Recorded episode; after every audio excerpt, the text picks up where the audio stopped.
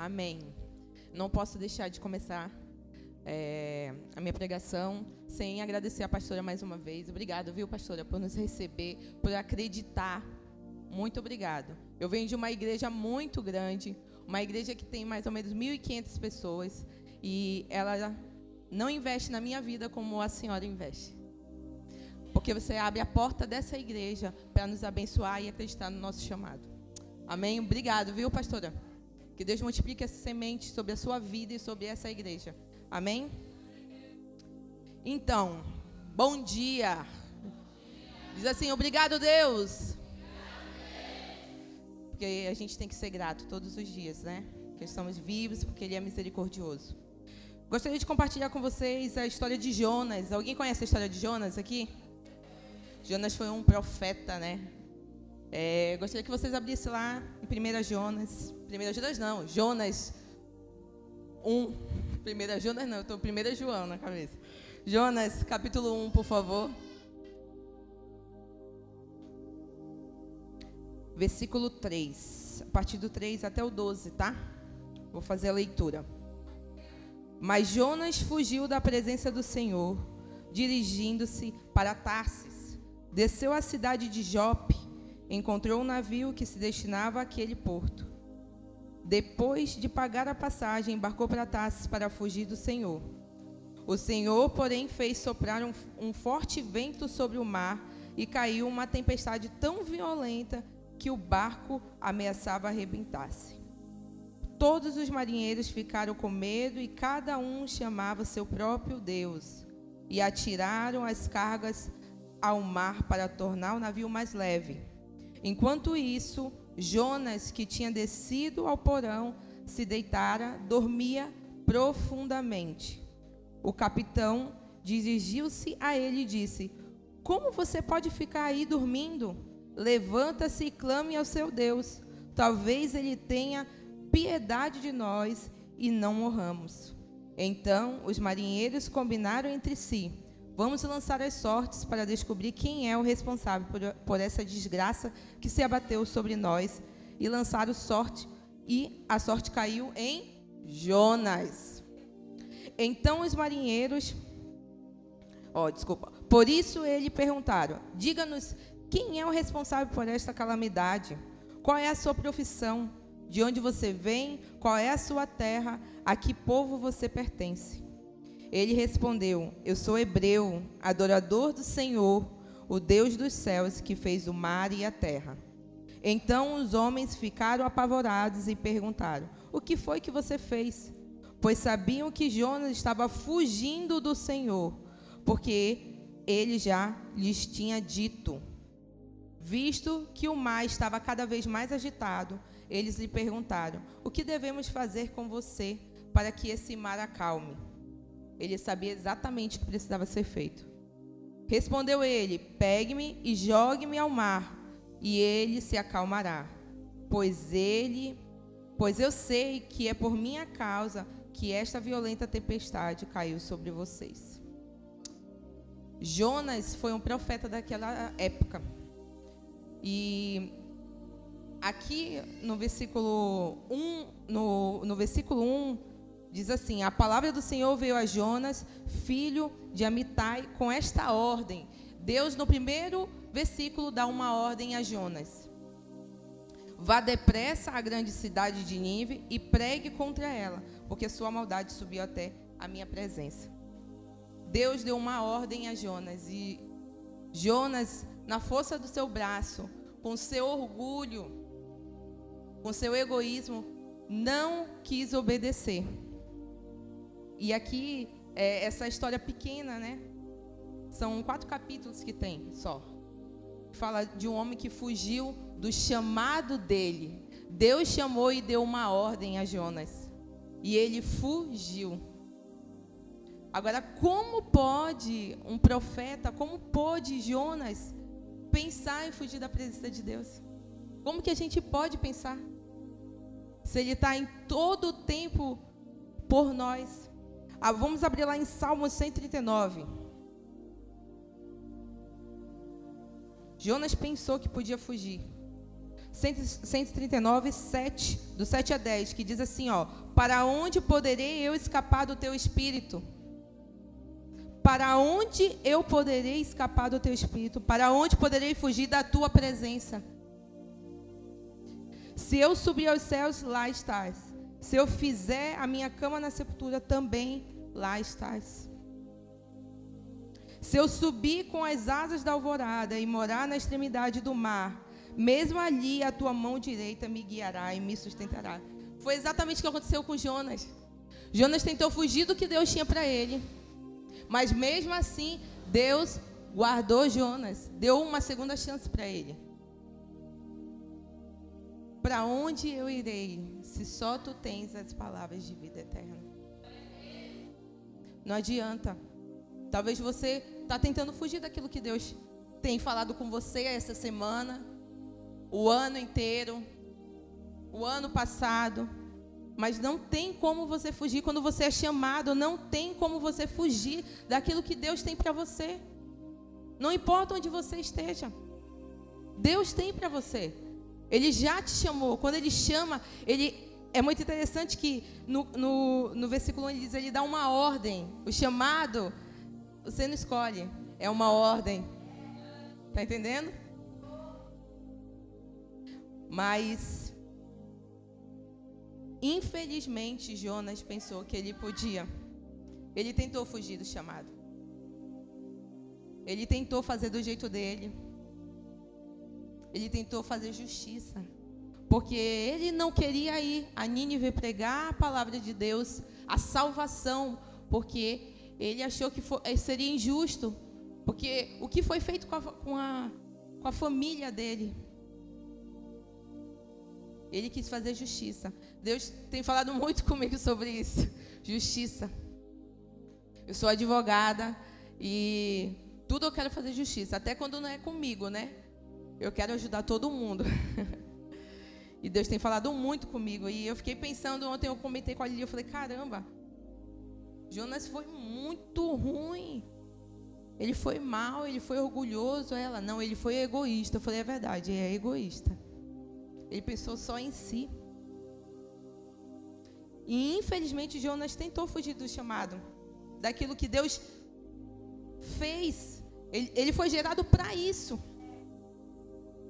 E eu quero chamar a atenção para a igreja, não só para você, mas eu tenho certeza que tem gente aqui, que tem pessoas, filhos, sobrinhos, tios, tias, mães, que vocês têm certeza que tem chamado, mas está longe, está fugindo. Mas deixa eu te dizer, Deus tem o tempo certo para fazer as coisas certas. Talvez ele está fugindo hoje, mas aqui diz, ó, não tem para onde fugir se ele não está lá. Ele, ele pode tentar fugir, mas ele sempre está lá. Eu vou contar para vocês. Eu tenho um irmão, eu tenho dois irmãos, né? Eu tenho um irmão que ele é dependente químico. E ele fica muito bem seis meses. E aí, no, no sexto mês, ele começa a ter aquela recaída, fica agoniado. E aí ele vai atrás. Só que não teve uma vez sequer que ele não foi atrás, que um mendigo não parou para ele e deu uma palavra para ele, pastora. Falei, rapaz, o que, que tu está fazendo aqui? Aqui não é teu lugar. Vai-te embora. Aí ele fica, meu Deus do céu, não acredito. E ele continua. A pessoa sabe que está errado, que está no caminho errado, mas ela continua permanecer. Ela, ela, ela quer permanecer. E ele continua. Aí quando chega lá na frente, o cara que vende para ele diz assim: "Mano, eu não vendo mais para ti não, tá? Não vem aqui não". Ele, pô, como assim? Então, quando alguém é chamado, não importa. Deus vai, vai mover, como diz né, a Bíblia, a mula falou. Não importa, Deus vai usar. Amém? Jonas, na tentativa de fugir, o que, que, ele aconte... que, que aconteceu? Veio uma grande tempestade, ele trouxe um mal sobre ele. Mas não só sobre ele, mas quem estava ao redor dele. E eu coloquei no, no, no final do, daqui do capítulo que, que diz que depois que Jonas é lançado, o, os marinheiros ficam ali sem saber como fazer e tal, fica uma agonia. E aí eles começam a clamar o Deus de Jonas. Até na desobediência da ordem, do chamado de Deus, houve o que? Conversão. Porque quando a gente é chamado, não importa como você está, se você entender que você tem e você volta, você traz conversão na vida de outras pessoas. Você consegue manifestar o evangelho de Deus, aquilo que você tem dentro de você sobre a vida das pessoas que estão ao seu redor. No erro, na, desobedi na desobediência de Jonas, ele ainda manifestou Deus e houve conversão dentro do barco. Eles estavam lá e entenderam: o único Deus que pode salvar a gente é o Deus dele. Não tem como, irmão. Não tem como. Como conseguir fugir de, de Deus? Não tem como. Eu, por muito tempo, eu fugi desse lugar aqui, ó. Para mim é é um desafio. Sou filha de pastor. É, cresci na igreja. Então eu vi muitas coisas, eu eu tive falta de muitas coisas. Então para mim sempre foi muito difícil. E quando alguém dizia para mim assim, ó, vai ser pastora, eu Deus me livre. Vai ser missionária, pelo amor de Deus, está amarrado longe de mim. Eu estava contando para as meninas e quando eu tinha uns 13, 14 anos, eu dizia assim, ó, quando fizer 18, vou embora de casa Vou fazer uma tatuagem da nova era aqui, ó, nas costas, para mostrar para todo mundo e vou viver minha vida. Eu não quero isso. Eu não quero isso para mim. E por muito tempo eu fugi, muito tempo eu fugi. Eu me, eu me identifiquei muito com a história de Jonas por isso. Porque ele fugiu daquilo que Deus tinha. E eu tentei entrar em outros barcos para ir para longe desse lugar. Tentei entrar. Pastor, eu tentei. Igual meu irmão, eu tentei muitas vezes. Fumei, bebi, fui para festa escondido. Fiz muitas coisas, eu tentei experimentar, mas nada supria o buraco que tinha aqui dentro. Porque só tinha um lugar para mim estar. É aqui. Eu tentei.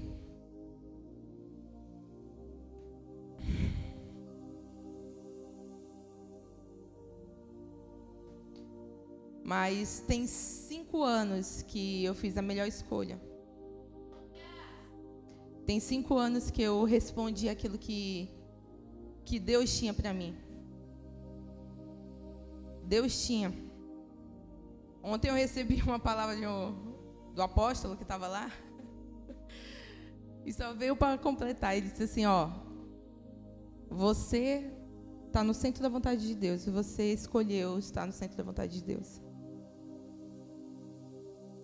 Tem cinco anos que eu tomei uma decisão com o Senhor de responder o chamado dele, de responder aquilo que ele já tinha me entregue há muito tempo atrás. Muito tempo atrás. Eu sei que os meus dois irmãos são dois irmãos. Eu tenho uma, é uma menina e o Samuel, é a Monique e Samuel. Hoje a Monique mora em São José, ela mora aqui pertinho de mim. Eu só vi, tem, tem acho que quatro, três anos que ela mora aqui em São Paulo. Eu só vi ela uma vez. Hoje ela é lésbica. Imagina para a cabeça dos meus pais. Eu sei que tem pais e mães aqui, vocês ensinam seus filhos aqui. Mas eu quero dizer uma coisa: você vai ensinar, mas a escolha são deles. Não se sinta culpado, você ensine, ensine o caminho, mas a escolha é dele. Meus pais por muito tempo ficaram com esse peso. Mas o que, eu fiz de errado? Hoje eles entenderam. Eles sofreram durante três anos, querendo rejeitar o chamado que Deus colocou na mão deles por causa do pecado dela. Hoje eles entenderam e meu pai estava aí nesse vídeo. Para mim foi um privilégio estar com ele em missão. A gente fez junto e Deus fez um acerto muito grande nesse tempo de entender o chamado de Deus para minha vida. E eu sei que a fuga dos meus irmãos, essa rota de fuga deles só dá em um lugar. A rota de fuga do seu filho, do teu sobrinho, só dá um lugar. Se ele, ele foi chamado e ele foi escolhido, só dá em um lugar, não adianta. A rota de fuga dele só tem um lugar.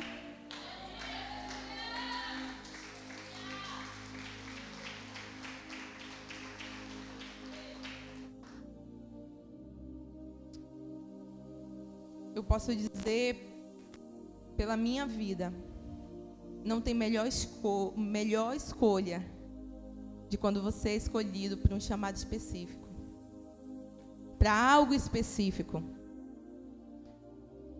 Na minha igreja, lá em Manaus, a gente entende que existe um missionário que vai ser enviado, vai, ser, vai ter um missionário que vai ser implantado numa igreja, vai ter um missionário que vai estar aqui que vai evangelizar aqui ao redor para trazer aqui, ó, que são vocês. Deus nos escolheu para ir, mas Deus escolheu vocês para estar aqui, para alcançar esse lugar. E eu creio que essa semente nas nossas vidas, vocês vão colher sobre esse lugar. Não tem melhor escolha, gente. Não tem melhor lugar do que estar senão na presença de Deus, se não responder ao chamado de Deus. Eu eu fiz aqui um esboço, né, mais ou menos, do que Deus tinha para falar e eu fico vendo que Deus mexe, né? É, Deus para cumprir o chamado, ele ele não tem tempo, hora ou lugar.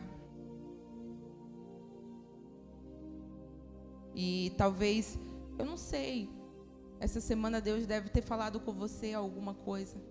Cumpra o seu chamado nesse lugar. Seja para varrer a igreja. Seja, pastora, eu posso vir aqui, ó. Eu quero ajeitar aqui, ó, o, o púlpito, eu quero fazer uma decoração. Deixa Deus te usar de alguma forma. Deus te chamou, se você está aqui, não é à toa. Não é à toa. Eu tentei fugir de todas as formas, mas olha onde eu estou. Estou aqui e eu estou pregando uma coisa que eu por muito tempo disse que eu não faria. O meu pai se chama Claudinei e eu sou chamada de Claudineia. Meu pai ama pregar, mas ele, por esse tempo de achar que não era da parte de Deus o que ele estava fazendo, por causa dos erros dos meus irmãos, ele abriu mão disso.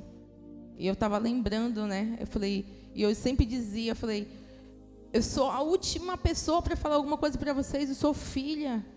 Eu falava assim para minha mãe, mesmo falando, quero desistir de tudo. Eu falei, mãe, a senhora foi chamada. Ela tem o chamado dela, responda pelo seu, faça a senhora. E eu falei isso para meu pai. Ele deixou de pregar durante um ano. Um ano. E a última vez que eu tive lá, eu vi ele pregar e eu vi o quanto Deus está usando ele mais do que ele usava Não fuja daquilo que Deus tem para você. Seja por causa de você, seja por causa dos seus pecados, porque nós temos pecados. Ou pelos pecados dos seus filhos. Cumpra com seu chamado que Deus vai alcançar os seus. Amém? Quando aconteceu toda aquela tempestade ali, Deus bagunçou com, com Jonas. Deus bagunça com as coisas né, que a gente planeja. Jonas saiu para Tarsis com um propósito de fugir E Deus foi lá e bagunçou os planos dele. Porque ele já tinha algo para cumprir. Não adianta. Você vai fazer planos. Vai pensar, vai imaginar. Vai ser assim. Eu vou pegar o ônibus, vou para ali. Vou para o shopping, ninguém vai me ver. Vou para a balada, ninguém vai me ver. Mas Deus bagunça as coisas, vai lá e põe um irmão. Lembrei agora, meu irmão foi para uma balada e chegou lá, ele disse que ele estava lá, tá, tchá, tchá. Aí chegou, oi, tu não é o filho do pastor Claudinei? Aí ele, misericórdia. Ele saiu assim querendo se esconder. Não tem como, Deus bagunça. Ele leva para alcançar.